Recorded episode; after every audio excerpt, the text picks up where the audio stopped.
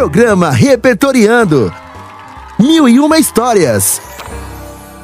Hello, darlings! Bem-vindos a mais um Repertoriando, programa de educação aqui da nossa querida São José do Rio Preto. Olá, olá, pessoal! Bem-vindos à nossa jornada literária. Olá, queridos ouvintes! Sei que estamos só começando, mas vamos fugir para outro lugar, babies? Zé Antônio, dando spoilers. É isso, pessoal. Hoje convidamos vocês a fugir conosco. Na verdade, a debandar para a linha do imaginário, a debandar para o novo sonho de consumo. Novo sonho de consumo? O que será? Carros, imóveis, viagem? Ah, Zé, acho que viagens. Mas não pode ser para qualquer canto, não. Precisa ser a viagem. Nós vamos conhecer esse novo sonho de consumo através de uma crônica publicada no jornal O Globo em 3 de setembro. Crônica, que, como sabemos, pode vir carregada de ironia. Aliás, essa é uma marca do nosso autor de hoje, José Eduardo Agualusa.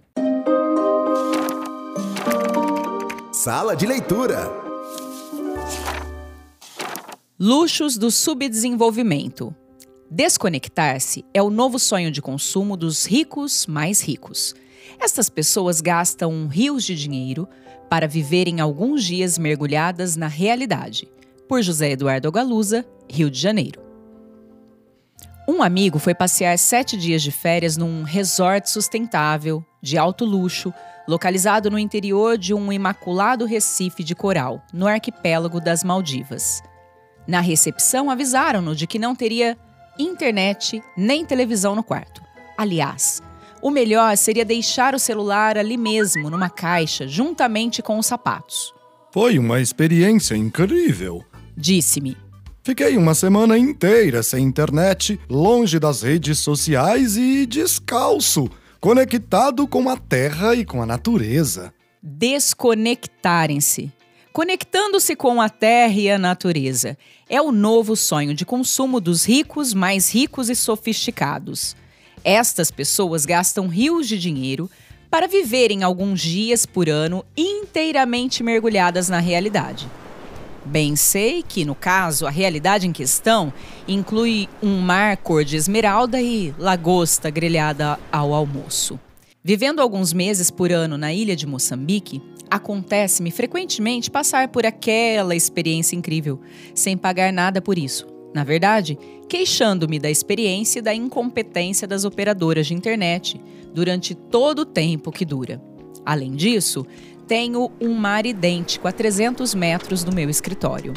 Finalmente, ando há um mês descalço, vestindo apenas sungas velhas e camisetas esburacadas. Disse isto ao meu amigo. Ele, porém, não percebeu o tom de ironia e amargo despeito na minha voz. Que sorte a tua! Retorquiu sinceramente feliz com a minha sorte. Além de que aí é tudo genuíno. Mal nos despedimos, fiquei a pensar que o grande erro de muitos governos de países ditos subdesenvolvidos não é o de serem incapazes de fornecer internet e energia elétrica a todos os seus cidadãos. O grande erro é não conseguirem convencer as populações de que isso não constitui sintoma de incompetência e pobreza, e sim de progresso e extrema sofisticação um erro de comunicação, portanto. Com um pouco de imaginação, governos africanos poderiam lançar uma campanha turística destinada aos muito ricos dos países mais ricos, vendendo seus países como os últimos territórios no planeta ainda inteiramente reais. Os turistas deixariam seus celulares e sapatos na polícia de fronteira, de forma a entrarem felizes e descalços na mais pura realidade. Conectados com a mamãe África, seriam convidados a gozar de todos os privilégios da população nativa, incluindo 8 a 10 horas diárias de exercício físico, capinando e lavrando a terra, ou no mar, puxando redes.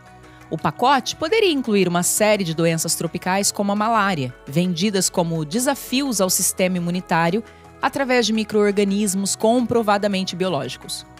As populações locais assistindo a felicidade dos turistas ricos, conectados com a realidade e a Mãe Terra, lavrando e pescando, talvez deixassem de importunar os respectivos governos, exigindo melhor rede elétrica e de comunicações. e melhores hospitais. Isto desde que não se lembrassem de que os turistas ricos, após sete dias de férias, voltariam a conectar-se ao mundo real e a comer, a beber e a vestirem-se às custas dos recursos dos países pobres. Agora, sem ironia, o mar, a camiseta gasta e os pés descalços, isso é muito bom mesmo. Perdoa a inveja.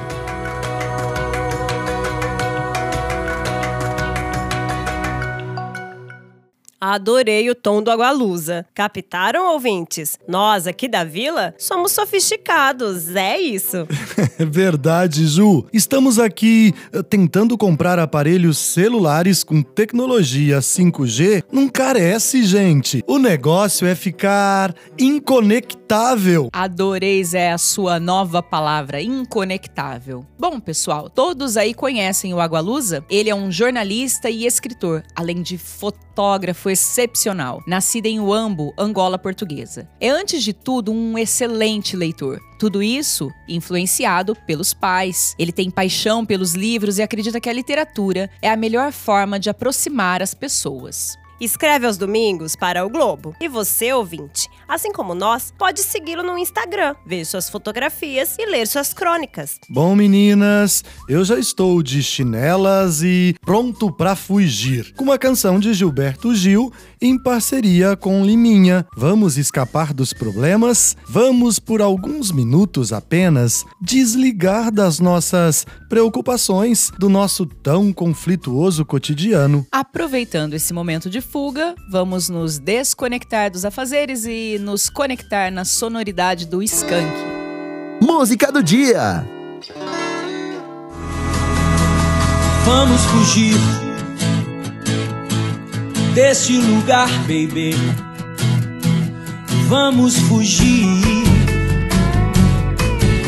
Tô cansado de esperar que você me carregue.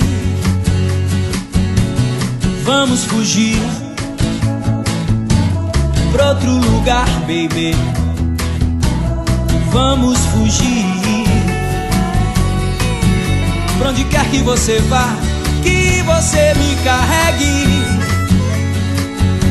Pois diga que irá, irá já, irá já Pra onde só veja você, você veja mim só Marajó, Marajó Qualquer outro lugar comum,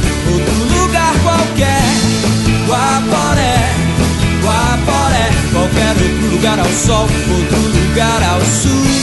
Céu azul, céu azul Pra onde haja só meu corpo nu junto ao seu corpo nu.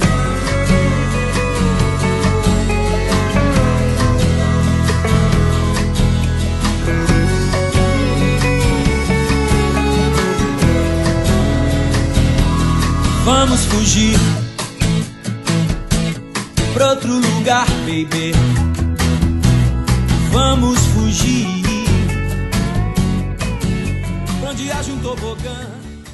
Adoro os meninos de BH. Adoro essa música. Sei que é do Gil, mas os mineirinhos mandaram muito bem nela. É verdade, Vanessa. Eu gosto também. Concordo que o Gilberto Gil é um clássico, mas é bom ouvirmos e conhecermos outros ícones. Gosto também, galera. Aliás, Vamos Fugir, assim como o Vapor Barato, teve muitas regravações. E, gente, a história da música é muito bacana. Ela foi composta lá na Jamaica. O Gil tinha ido gravar com a banda The Wailers, do Bob Marley. E seu produtor Liminha acordou um dia, sentou com a guitarra desligada e começou a compor a estrutura da letra, em inglês. A composição básica foi Gimme Your Love. Gil e o baixista da banda The Wailers assimilaram com rapidez a música e, inspirados em Is This Love, continuaram para achar o ritmo mais adequado, chegando ao reggae. Em 2005, com esse arranjo para o rock, a banda Skank recebeu o prêmio Multishow de melhor música do ano. 21 anos depois da versão original ter sido gravada. Nossa música brasileira tem tanta história. Poderíamos ficar aqui por muito tempo, mas está na hora de irmos. Tchau! Tchau! Você ouviu o programa Repertoriando. Uma realização da Prefeitura de São José do Rio Preto por meio das Secretarias de Educação e Comunicação, em parceria com a Rádio Educativa.